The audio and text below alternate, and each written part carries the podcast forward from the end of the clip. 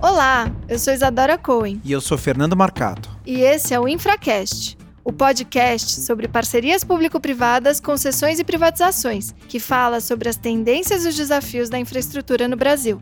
Se você é um profissional interessado na área de privatizações e infraestrutura, ou um jornalista que cobre essa área, ou talvez um estudioso sobre o tema, esse é o seu podcast.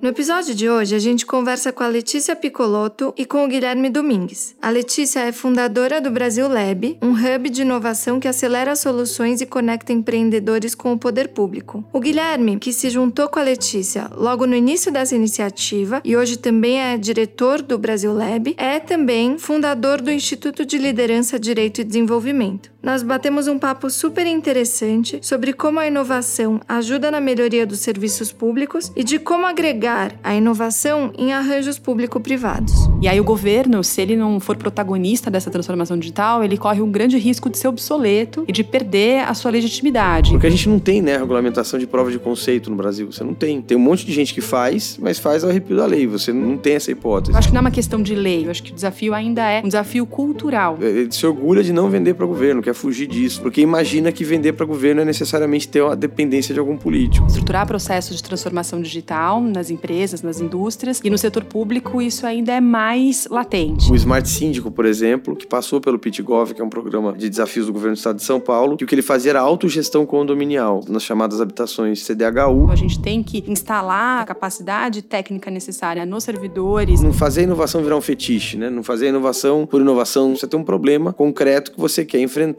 com o uso de tecnologia. Acho que tem uma preocupação muito grande do poder público com os órgãos de controle, dessa questão de você realmente ousar, né? O desafio que a gente tem do PitGov é que nenhum deles ainda consegue garantir a contratação. Jogar luz no Brasil que já dá certo, nas pessoas que querem fazer diferente e não só naquela repetição de ficar praguejando 8666, etc e tal, que não vai levar a gente a lugar nenhum. Essa seria a pergunta de um bilhão de dólares, nem de um milhão de dólares, né? Porque qual a métrica para falar qual país é mais inovador ou quem está investindo melhor em inovação? A gente, quando pensa principalmente em serviço público, é melhorar a eficiência, facilitar a vida do cidadão e ter essa grande aspiração, assim, que é que as pessoas consigam ter o governo na palma da mão.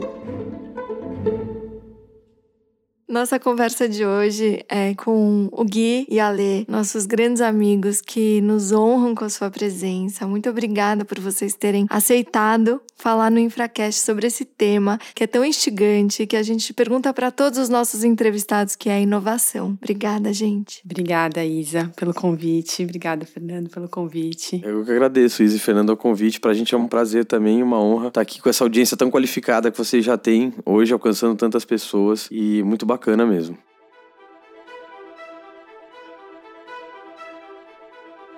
E antes da gente começar as perguntas, acho que a gente precisa é, pontuar aqui que não só os apresentadores do Infracast são uma dupla profissional e pessoal, como a Lei e o Gui, são também uma dupla da inovação, pais de três crianças lindas e muito nos honram aqui.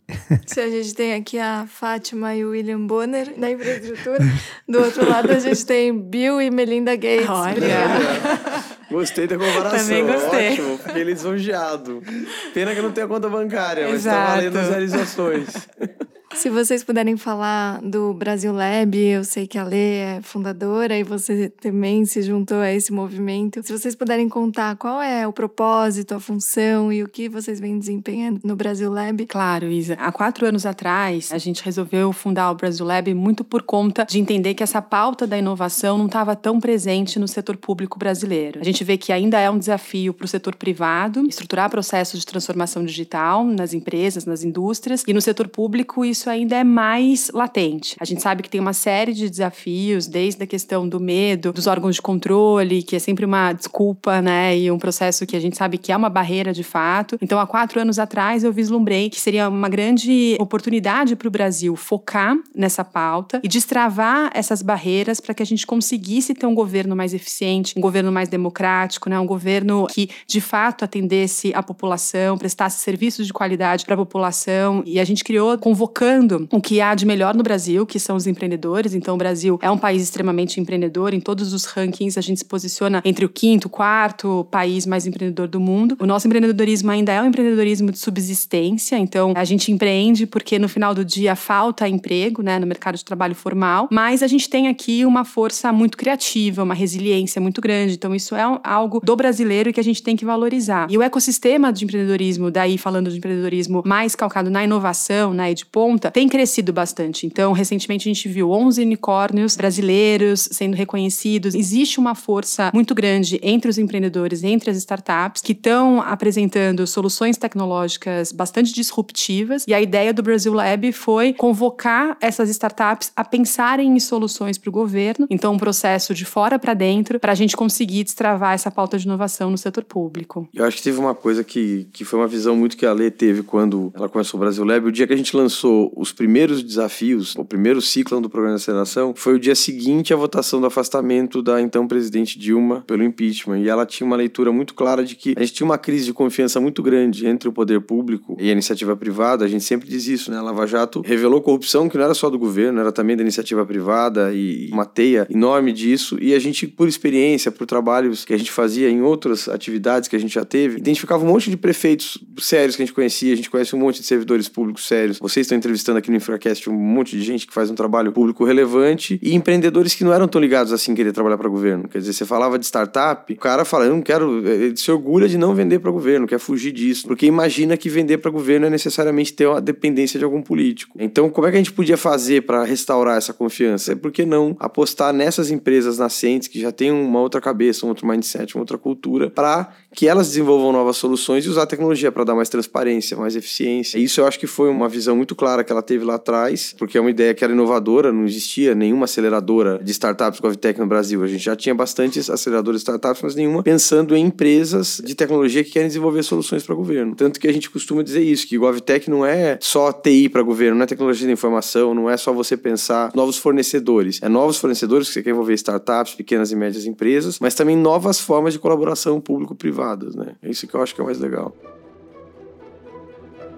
Letícia, uma dimensão da infraestrutura, obviamente, é a prestação de serviços públicos. Quando a gente fala em infraestrutura, fala em PPP, fala em concessão, a gente está falando em delegação de serviços públicos, né? Ou falando em obras para criar infraestrutura para atender serviços públicos. Conta pra gente um pouco algumas das iniciativas que vocês já garimparam no Brasil Lab ou que vocês conheçam tanto o Brasil como o mundo afora, que conecte essa questão da inovação e melhoria da prestação prestação de serviço público. Claro. Acho que todas as startups que passam pelo programa de aceleração, hoje já são mais de 90 que passaram ao longo do processo nesses quatro anos, têm como foco prestação de serviços, né? Então, muitas delas, a gente teve já health techs, ed techs, trabalhando nessas verticais, são importantes para prestação de serviço, mas focadas no setor privado. E o que a gente tem trabalhado muito é tentar mostrar essas oportunidades no setor público, sejam em áreas que hoje ainda são 100% prestação de serviço público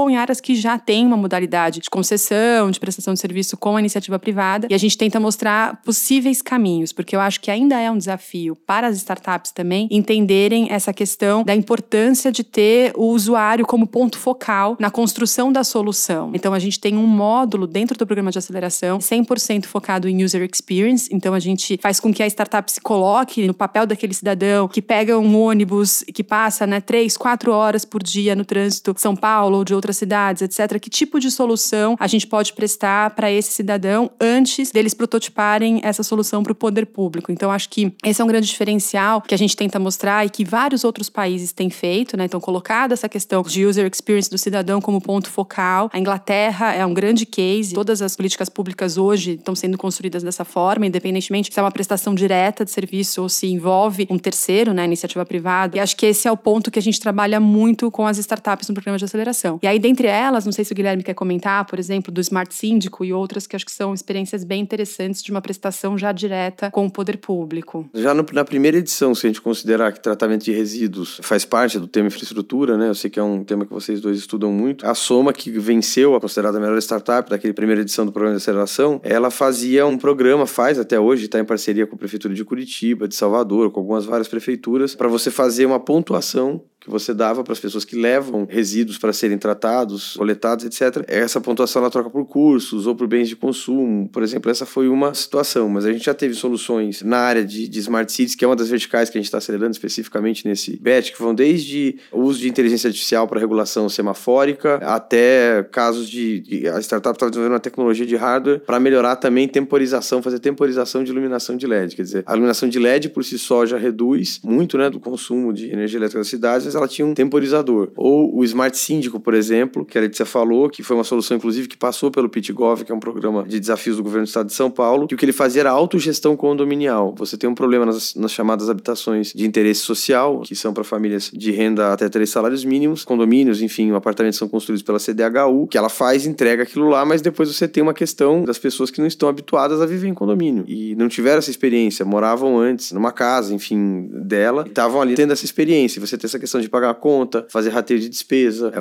organizar como é que você vai fazer um mínimo de regras de convivência do condomínio. O Smart Syndic, por exemplo, tem uma solução que está lá desenvolvida para fazer a autogestão condominial. Então ele tem uma ferramenta tanto num site como um aplicativo que aí a coletividade consegue fazer essa gestão de forma conjunta. Você vai indicar um síndico que vai alimentar essa base de dados e todo mundo que está ali no condomínio vai saber como usar. E não precisa fazer daí reunião de condomínio. É, Pra não sair briga, é isso? faz virtual. O problema é a briga no grupo do Zap, né? Vai ser no grupo.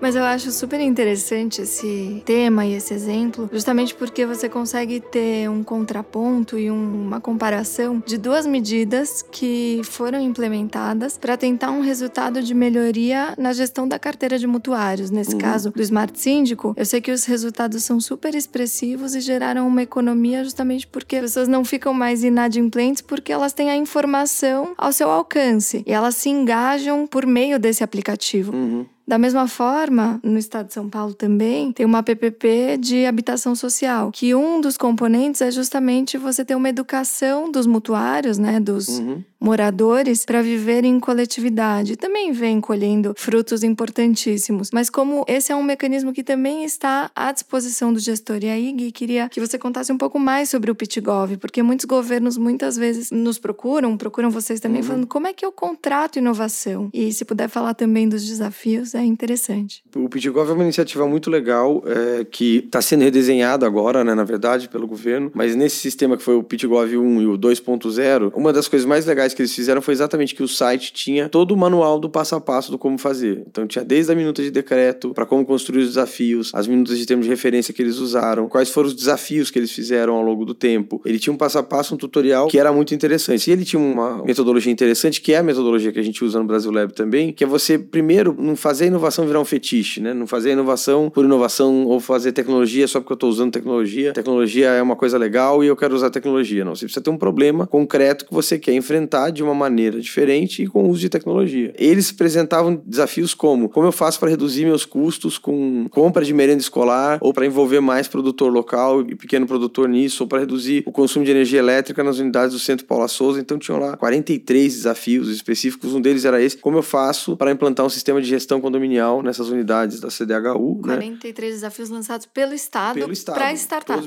Para startups, ele não tinha só essa limitação, mas ele já imaginava que era isso, que dificilmente uma empresa grande ia se interessar por querer enfrentar e resolver. Quando a gente faz os desafios do Brasil Lab, eles são temáticos, eles não são nenhum problema específico. A gente sempre pega áreas do conhecimento. Então já foi saúde, educação meio ambiente, outro ano foi é, comunicação social, responsabilidade fiscal, num outro ano já foi segurança urbana, cybersecurity, educação financeira. Então a gente já fez em várias verticais e esse ano a gente está trabalhando habilidades da sociedade 5.0, eficiência em gestão de processos e smart cities. O que o Smart Syndic, o desafio que a gente tem daí que eu vejo do PitGov, teve o PitGov, o Pit Sabesp, quer dizer, hoje a prefeitura de Santo André acabou de fazer um, a Justiça Federal de São Paulo também adotou o PitJus. São dois desafios. O primeiro é porque nenhum deles ainda consegue garantir a contratação. Eles querem tentar o teste para ver o que vai acontecer, se deu certo, se funcionou, se aquilo faz sentido. Muitas vezes tem resultado, você tem lá uma métrica e fez, teve outras que não, não deram o resultado esperado. E eu, particularmente, tenho a leitura de que um teste desse bem sucedido já é necessariamente um processo administrativo que induz a uma inexigibilidade de licitação. Quer dizer, você não precisaria fazer a licitação, você tem até um aspecto de cocriação daquela solução da startup junto com o governo. Mas isso ainda tem sido uma barreira, quer dizer, mais esse desafio adaptativo cultural dos gestores assinarem, fazerem um contrato. Testei aqui, fiz o teste com essa startup, acho que deu certo, e agora eu quero estabelecer esse contrato. Nisso a gente tem uma discussão muito interessante que o governo federal conduziu no ano passado, criou um comitê interministerial para criar um marco legal das startups e empreendedorismo inovador, né, que eles chamaram. Eu tive a oportunidade, representando o Brasil Lab, de coordenar o grupo de compras públicas e a gente fez três reuniões em Brasília e um em São Paulo. Foram mais de 200 pessoas que participaram da criação disso, além da consulta pública, e desenvolveu uma solução inspirada no modelo do BitGov, do Pizza Besp, inclusive várias pessoas como Eduardo Azevedo, que vocês conhecem também, estava lá, que está no BID hoje, participou, é desse, é, participou desse trabalho. Então a ideia foi criar uma metodologia de desafio concreto, com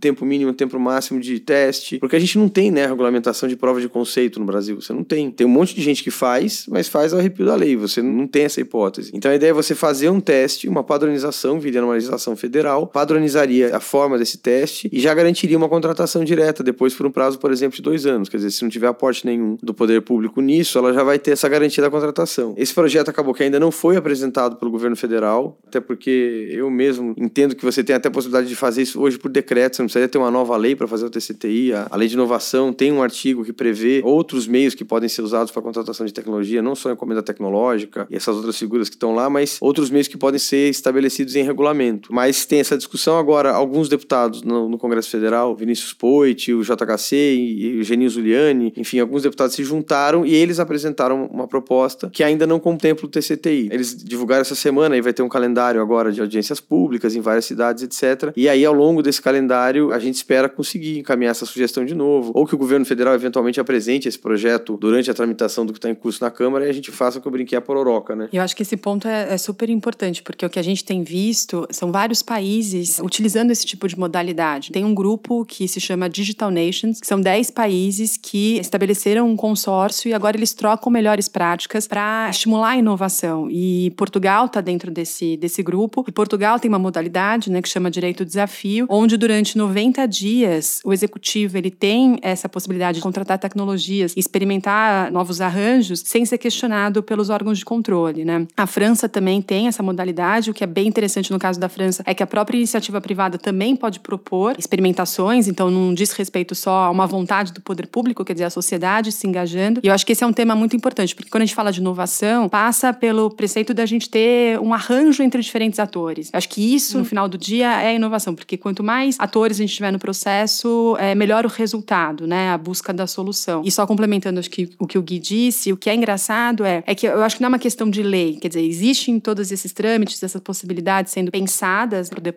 mas eu acho que esse não é o principal desafio. Eu acho que o desafio ainda é um desafio cultural, porque dentro do Brasil Lab a gente tem startups, hoje, por exemplo, o GSUAS, que está sendo contratado por mais de 90 prefeituras e utilizando diferentes modalidades. Então, eu acho que é uma questão de um desafio cultural e também uma questão do empreendedor entender os caminhos certos para chegar lá. Só para complementar o raciocínio do que eu estava falando, que eu brinquei da pororoca que vai acontecer, para ficar claro que a confluência desses dois projetos, né, que viria o projeto da Câmara que já está tramitando com o projeto que vem do Executivo, a gente espera que isso vá resolver. Mas hoje mesmo a gente estava tendo o módulo jurídico de relações governamentais dessa quarta turma do Brasil Lab e foi isso. Quer dizer, tem startup que tem muito claro que já vai para uma estratégia de inexigibilidade desde o começo e que faz mais sentido, porque diante da singularidade do objeto, do que ele faz, você tem um pressuposto de que tecnologia vai envolver alguma coisa de natureza singular, e outras que relataram a mesma coisa, quer dizer, que teve lugar que o cara já foi contratado diretamente, porque o procurador do município deu lá esse parecer, acatando né, a sugestão, reconhecendo isso, e outros que por cautela preferem fazer convite, montar um pregão, mesmo que apareça uma pessoa só, com receio de que o fato de não ter havido uma disputa, mesmo que ela não se revelasse possível, trouxesse qualquer problema dos órgãos de controle. E esse desafio cultural que a Lê falou, ele mais do que o receio dos gestores, né, com o tal do apagão das canetas, o medo que eles têm, mas eu acho que agora a gente precisa também qualificar os projetos, porque às vezes tem muito recurso na mesa, tem edital da FINEP, tem edital de uma série de órgãos, da FAPESP, dando recurso. Acho que a gente não tem tanto um problema de recurso, acho que ainda pode melhorar, mas não é o problema maior que a gente tem hoje. Acho que hoje o que a gente tem de maior desafio é as prefeituras com clareza do que elas querem fazer em termos de digitalização, né, os governos de maneira geral, ou até mesmo o judiciário, enfim, o legislativo, e bons projetos que venham da iniciativa privada, que não sejam pessoas que são apaixonadas só por uma ideia brilhante que eles têm, mas coisas que dão um resultado.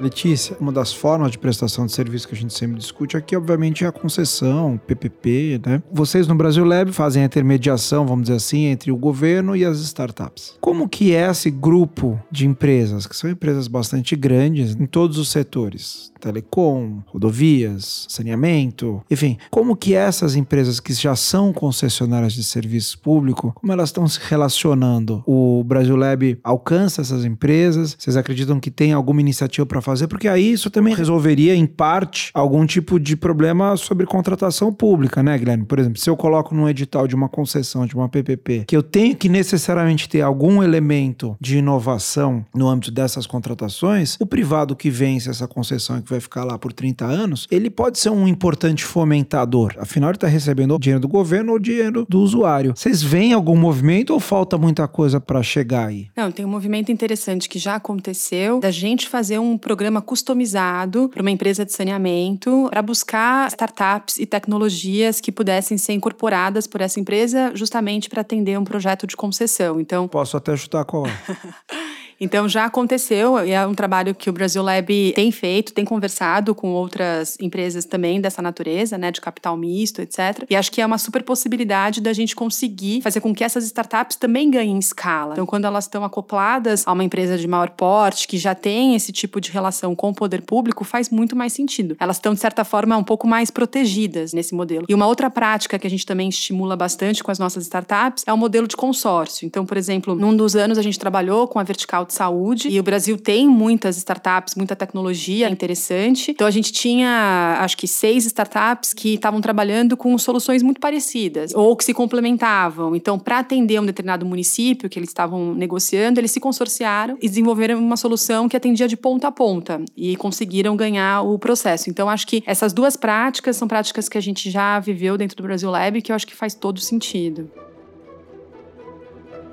Lê, é super bacana você ter comentado sobre esses laboratórios de inovação que vão se formando na iniciativa privada, muitas vezes concessionárias de serviços públicos, mas a gente estava até conversando sobre também laboratórios que são formados pelas entidades públicas para incentivar a inovação e uma melhor prestação de serviços. E até, Gui, você estava mencionando algumas experiências a esse respeito. Você pode nos contar um pouquinho daquela do metrô, de claro, mobilidade? Não, eu, ontem mesmo o metrô aqui de São Paulo inaugurou o metrô Metrolab, que é um laboratório de inovação do metrô, então voltado para os temas de transporte, de infraestrutura de transporte, já dentro de uma universidade que o metrô tem também para os seus funcionários e servidores públicos, que eu já acho que né, tem tudo a ver com o tema de infraestrutura, porque é transporte em massa de passageiros aqui no estado, na cidade de São Paulo. A MTU já tem uma iniciativa também de laboratório de inovação há algum tempo, e isso eu acho que é muito importante porque você tem que primeiro criar esses ambientes de experimentação. Essa aqui é uma ideia. O risco que a gente corre com isso é que essas pessoas às vezes acabam sendo rotuladas dentro da administração. Ah, os caras vão ficar lá pensando que tem uma ideia genial, mas vai chegar aqui e não vai conseguir convencer os demais a adotarem isso. Mas eu já acho super importante que a gente tenha esses espaços, porque antigamente nem se tinha essa ideia de que podia fazer um laboratório, ter um espaço. E isso é assim: o Ministério Público do Rio de Janeiro tem um laboratório, um trabalho super legal no Inova MP do Rio de Janeiro, o Ministério Público de Pernambuco também tem um laboratório de inovação, então são órgãos de controle, o Tribunal de Contas da União tem um laboratório de inovação já, a Justiça Federal aqui em São Paulo tem um também. Então, quer dizer, tem pessoas que estão engajadas na pauta e a gente, inclusive, tenta fazer isso, né, na vertical de eventos que o Brasil Lab tenta trabalhar, porque foi um pouco um resultado que a gente percebeu que não ia adiantar só trabalhar ao lado da oferta, quer dizer, melhorar a qualidade de oferta de soluções de startups. A gente precisa conscientizar os donos da demanda, que é o poder público, como é que o cara se envolve com isso, o que, que ele vai fazer e tal. E muitos desses eventos que a gente faz, às vezes, é para jogar luz nesse tipo de iniciativa. É uma expressão que a Lê sempre usou desde que ela fundou o Brasil Lab, que é jogar luz no Brasil que já dá certo, nas pessoas que querem fazer diferente, e não só naquela repetição de ficar praguejando 8666, etc e tal, que não vai levar a gente a lugar nenhum. Eu acho que a gente está tempestade perfeita. Acho que do ponto de vista regulatório, faltando talvez essa questão do TCTI, a gente tem todo um ambiente, é um arcabouço que está bem desenhado. A lei de inovação tem um artigo 19, tem um inciso dela que fala dos contratos de concessão e regulações setoriais que podem ser usados como instrumentos de estímulo à inovação, além do uso de poder de compra do Estado. Então, é sofisticar isso. Eu ainda não examinei os editais, por exemplo, da Nova Dutra, esse das ferrovias, que vai ser renovado também, para ver se essas cláusulas já estão sendo colocadas lá, porque tem muita coisa para usar, né? Desde detecção de placa para ver ver se imposto não está pago, pedágio, etc. É, a gente está fazendo um mapeamento agora sobre os laboratórios de inovação, então, porque é uma prática recente, né? a gente tem visto o surgimento de vários, tanto no executivo quanto no legislativo, como o Guilherme estava comentando, e a ideia é entender qual que é o framework desses laboratórios. Então, tem uma parte dos laboratórios que estão oferecendo capacitações né, para os servidores, porque a gente está falando de um processo de transformação digital, de inovação, então a gente está falando de um processo também de ganho de novas habilidades, novas competências. É um reskilling no final do dia, que também a gente precisa promover no setor público. E a questão de você testar, de você ter um espaço ali mais protegido para testar essas novas práticas. Então, eu acho que é, ao final desse mapeamento a gente vai entender um pouco melhor se existe esse framework dentro de todos os laboratórios que surgiram. E eu vejo de forma muito positiva esse movimento que tem acontecido. Acho que é um super passo importante para o Brasil. Quer dizer, mostra que a pauta tomou força, que todo mundo entende que a inovação é um caminho relevante agora para o setor público e a gente tem que entender o como a gente vai alcançar esses resultados, mas tem uma força latente muito legal.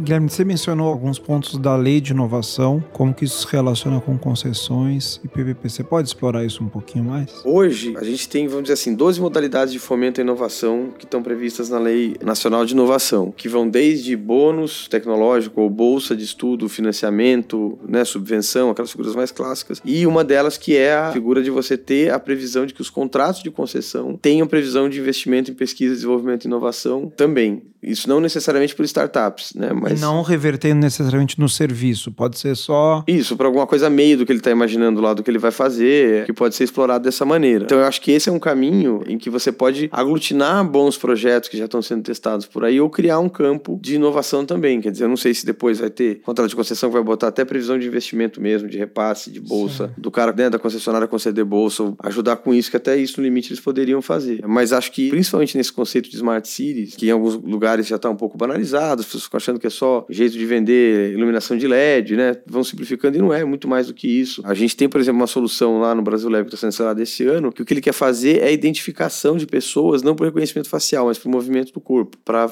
reconhecer bandido, por exemplo, na rua, gente que está andando. É um negócio super diferente, assim, que o cara está tentando fazer. Já tem uma base tecnológica interessante que ele está desenvolvendo para fazer isso. Acho que tem um potencial muito grande, mas a gente já conheceu também startup que tinha eh, solução para identificar vazamento de água em rede de encanamento, entendeu? Para fazer, para diminuir as perdas, que a gente sabe que é um problema grande que tem na distribuição de água, tratamento de esgoto, né? Então, assim, tem possibilidades que podem ser exploradas, além da própria encomenda tecnológica, que é uma modalidade que o Supremo Tribunal Federal, para nossa surpresa, foi um dos primeiros a fazer, para desenvolver um software de classificação de processos, etc., lá para o STJ e STF, mas ainda a gente tem acho que sete ou oito que foram feitas no Brasil e vai ter um campo para se desenvolver com isso. Você pode pensar em encomendas tecnológicas envolvendo projetos de infraestrutura. Como que funcionam as encomendas tecnológicas, Gui? Tem que ser voltada para a obtenção de um produto, processo ou serviço inovador, é o artigo 20 lá da Lei de Inovação, que envolva esse risco tecnológico. E essa definição do que era risco tecnológico só foi feita numa regulamentação que veio no começo de 2018. Estava todo mundo aguardando um pouco essa definição para ver o que, que, se ia fazer. Mas ela parte dessa ideia de que você vai ter que ter um problema muito grande, claro, dentro de uma escala que se chama Technology Readiness Level, que é o TRL, você precisa estar entre 2 e 7 nessa escala para ver se o produto nem é muito um protótipo protótipo e nem algo que você já poderia estar vendendo normalmente. E aí você vai poder fazer uma contratação que nem tem resultado certo, que pode simplesmente acontecer para você tentar desenvolver o produto. Agora mesmo, a Embraer, por exemplo, teve o desenvolvimento do KC390, aquele cargueiro. Não existia uma figura jurídica como essa. Eles tiveram que fazer a compra de dois protótipos. A Força Aérea comprou dois protótipos da Embraer. Agora você teria já um mecanismo para isso. E vai disso até vacina, até várias outras atividades.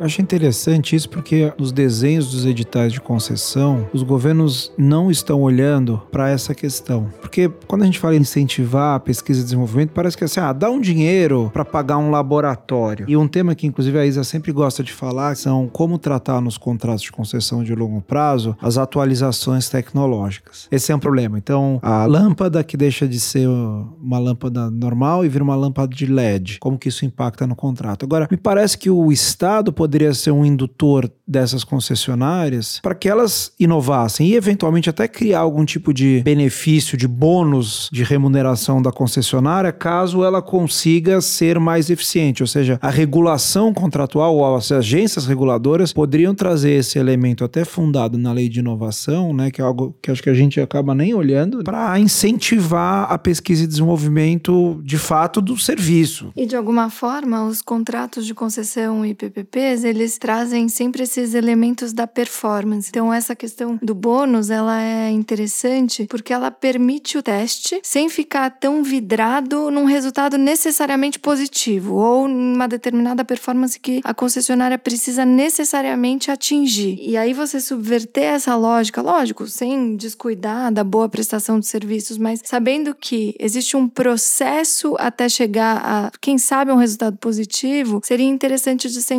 incorporada e talvez usando essa questão do P&D, de pesquisa e desenvolvimento. Mas falem um pouquinho, se vocês puderem, Lei Gui, sobre o processo da inovação. Como ele se dá, né? Porque a gente fala aqui dos testes, a gente fala de incorporar inovação, mas eu acho que é interessante a gente desmistificar o que é esse processo e, eventualmente, até chamar atenção para como os controles podem se portar diante de um resultado que talvez não seja o esperado. Esse é o maior desafio, porque acho que tem uma preocupação muito grande do poder público de é, apresentar resultados ruins aquém do esperado e tem essa preocupação também com os órgãos de controle, com a questão do que, que é previsto em lei, o que, que não é previsto em lei, dessa questão de você realmente ousar, né? É, a OCDE soltou um relatório mostrando quais são os passos mais importantes para um processo de inovação acontecer de forma bem sucedida. Então, o primeiro passo é a questão da competência, então a gente tem que instalar as competências necessárias, a capacidade técnica necessária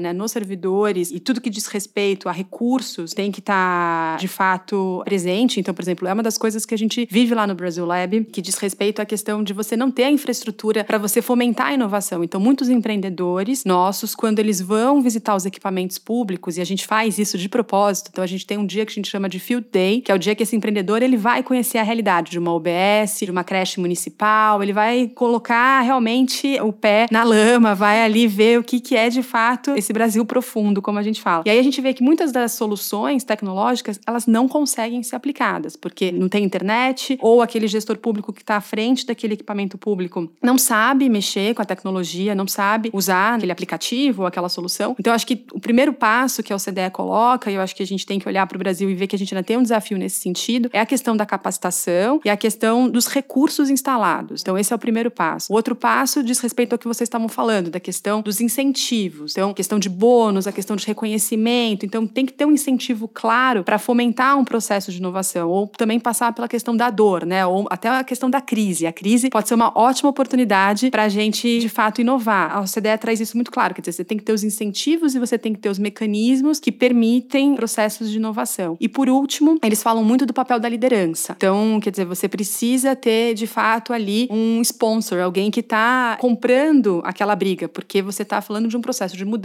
muitas vezes, que vai mexer com resistências. Então, você precisa de uma liderança comprometida do começo ao fim durante esse processo, ou mais do que uma liderança, às vezes um grupo, né? Estou aqui falando de uma figura, mas pode ser um grupo de pessoas que estão trabalhando em prol dessa agenda. Então, acho que esses três pilares são muito importantes e quando a gente vê experiências bem-sucedidas é porque a gente teve a composição desses três de fato acontecendo. A lei hoje tem um conceito de inovação, mas a gente trabalha no Brasil Lab principalmente a inovação pensando em transformação digital, quer dizer, não é inovação GovTech, é o lema do Brasil Lab, inclusive por conta disso, quer dizer, usando as ferramentas disponíveis de transformação digital para a gente promover essa inovação. O que eu acho, eu gosto sempre de pensar, inovação é fazer mais com menos, é fazer de um jeito diferente, resolver antigos problemas com novas abordagens, não vai ser do mesmo jeito. E acho que tudo isso que a Ale falou é a moldura realmente que você precisa criar para ter um ambiente mais propício a isso. Essa seria a pergunta de um bilhão de dólares, nem de um milhão de dólares, né? Porque qual a métrica que você vai dizer para falar qual país é mais inovador ou quem está investindo melhor em inovação? Vai ser o número de patente? Ou vai ser a receita que essas patentes geram? Ou vai ser a disrupção no mercado que você teve com aquela nova tecnologia? Mas eu acho que a gente, quando pensa principalmente em serviço público, é melhorar a eficiência, facilitar a vida do cidadão e ter essa grande aspiração, assim, que é que as pessoas consigam ter o governo na palma da mão. Quer dizer, tudo que é serviço público, do mesmo jeito que você pede comida e pede um carro hoje pelo celular, você conseguir imaginar que a gente vai chegar um dia em que a sua interface com o governo vai ser pelo celular. Daí você não vai ter essa coisa do guichê, do burocrata, essa coisa, né? Ninguém fica feliz o dia que sabe que tem que ir no INSS, tem que renovar CNH, que tem que fazer alguma coisa dessa. E talvez criar formas desses processos serem mais simples. Isso eu já acho que seria uma grande inovação no Brasil. Eu acho que esse ponto que o Gui está falando é super importante, porque as novas gerações já nasceram expostas à tecnologia. Então, essa pressão por serviços digitais, por esse governo na palma da mão, no celular, isso é fato que vai acontecer. E aí o governo, se ele não for protagonista dessa transformação digital, ele corre um grande risco de ser obsoleto e de perder a sua legitimidade. Então, acho que essa questão da inovação é uma pauta também importante, pensando em tendências e nesse novo eleitorado que está por vir.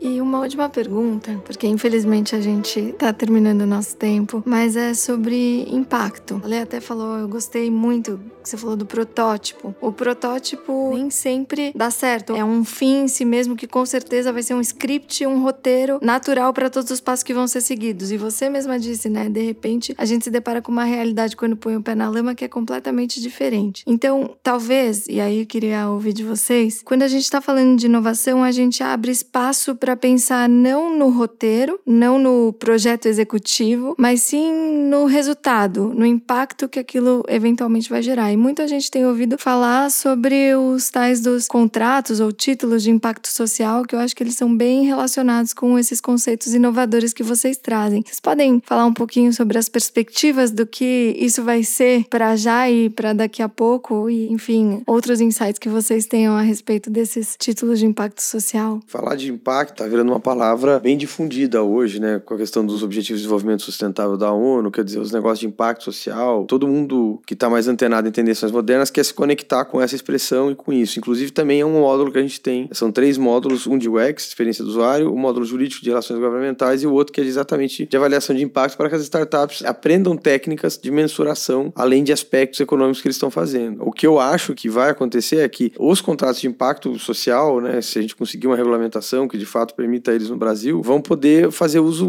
intensivo de tecnologia. Não acredito que o cara só com novas metodologias isso acontece. Às vezes a pessoa mudar a forma de ensino de alguma coisa que você apresenta, de organização administrativa, fazer uma reorganização, mas eu acho que vai ter que ter um uso intensivo de tecnologia e vai abrir uma janela muito grande. Seria bacana se o Brasil se conectasse com isso, mas o que é mais legal no ambiente que a gente está, as startups com a Vitec, é porque todas elas têm um propósito muito claro. Todo mundo quer ganhar dinheiro, obviamente, é uma lógica empresarial, mas ninguém está lá só por isso, entendeu? Só pensando que é porque isso aqui eu acho que vai ser um baita negócio. Não, todo mundo, e já foram, né? A gente tá na quarta turma, como a gente falou agora, sempre tem muito brilho no olho, muito brilho no olho de querer gerar transformação, de melhorar a vida das pessoas, de ver as pessoas perdendo menos tempo com coisas que são simples porque estão usando tecnologia para isso. É uma possibilidade incrível, até porque no Brasil muitas políticas públicas elas são construídas sem nenhuma evidência. Então acho que também seria um passo interessante para a gente começar a ter um histórico e ter dados para a gente construir e evoluir a prestação de serviços e políticas políticas públicas baseado em evidência. Então, acho que seria super importante se a gente conseguisse avançar e envolver também, porque envolve organizações do terceiro setor, então é um tipo de filantropia também que poderia ser feito de forma ainda mais assertiva, quando a gente tiver esses atores também participando do processo. Então, acho que seria super importante destravar e fazer com que isso realmente fosse difundido em larga escala. Gente, foi muito bom. Vocês trouxeram, na verdade, uma visão inovadora, se me permitem aqui o trocadilho, para a infraestrutura. Acho que o setor de infraestrutura, historicamente, é um setor muito tradicional. Fala em construção, você fala em obra. Mas a gente sabe que a tendência é o foco no serviço por isso que PPP, concessão, foca no serviço. E me parece que a fronteira dessa atuação do privado com o governo, seja o governo fomentar, seja o privado trazer essa inovação para que a gente possa fazer, como o Guilherme falou, mais com menos e melhorar a experiência do usuário, melhorar a prestação de serviço. Queria mais uma vez agradecer vocês, foi ótimo, parabéns pela iniciativa do Brasil Lab e vamos seguir em frente. Muito obrigado. É, eu também queria agradecer imensamente. Para mim foi uma delícia aprender com vocês. Aliás, eu sempre aprendo com vocês e que bom que a gente pode difundir um pouco dos conhecimentos que vocês sempre trazem para os nossos ouvintes também. Tenho certeza que todo mundo vai ficar muito instigado com todos esses aspectos que vocês trazem aqui pra gente. Obrigada pela disponibilidade do tempo. Sei que não é fácil ser Melinda e Bill Gates aqui nesse mundo da inovação, ainda mais com os filhos e com todos os projetos. Obrigada por abrilhantar e acreditar também no nosso projeto aqui do Infracast. Não, foi uma delícia, foi uma experiência super legal poder compartilhar um pouquinho da nossa perspectiva, né, em cima desse tema. Queria super agradecer mais uma vez o convite e contem com a gente. Espero que esse projeto, né, do Infracast continue por muito mais tempo. Vida longa ao Infracast. Eu também agradeço, como a Lei falou, Fernando, é, enfim, pra gente foi um, um privilégio também ter a chance de difundir para mais pessoas, né? Até aproveitando, queria convidar quem estiver ouvindo para conhecer o site site do Brasil Lab, né? Que é brasillab.org.br. O Brasil com Z para ser disruptivo. é, então é, é o brasillab.org.br. A gente está também no Instagram, Facebook, LinkedIn, gerando conteúdo lá para quem quer se interessar. Eu sei que vocês têm uma audiência também de servidores públicos envolvidos com isso. E que até um tema que a gente acabou não falando, tem coisa até pra gente falar de outras vezes, como por exemplo também fiscalização de obra pública com de tecnologia que o TCU já está fazendo por meio de drones, enfim, tem bastante coisa pra gente avançar. Eu espero que esse tenha sido o primeiro, que a gente volte, quem sabe, daqui um ano ou dois para contar um pouquinho mais. Olha só, vamos falar só dos projetos de GovTech na área de infraestrutura, vai ser muito legal. Continuar falando do Brasil que dá certo, né? É isso aí. Muito bom. Obrigado, gente. Não, o convite está feito. Venham sempre. Próximos episódios, se quiser fazer uma série, a gente faz.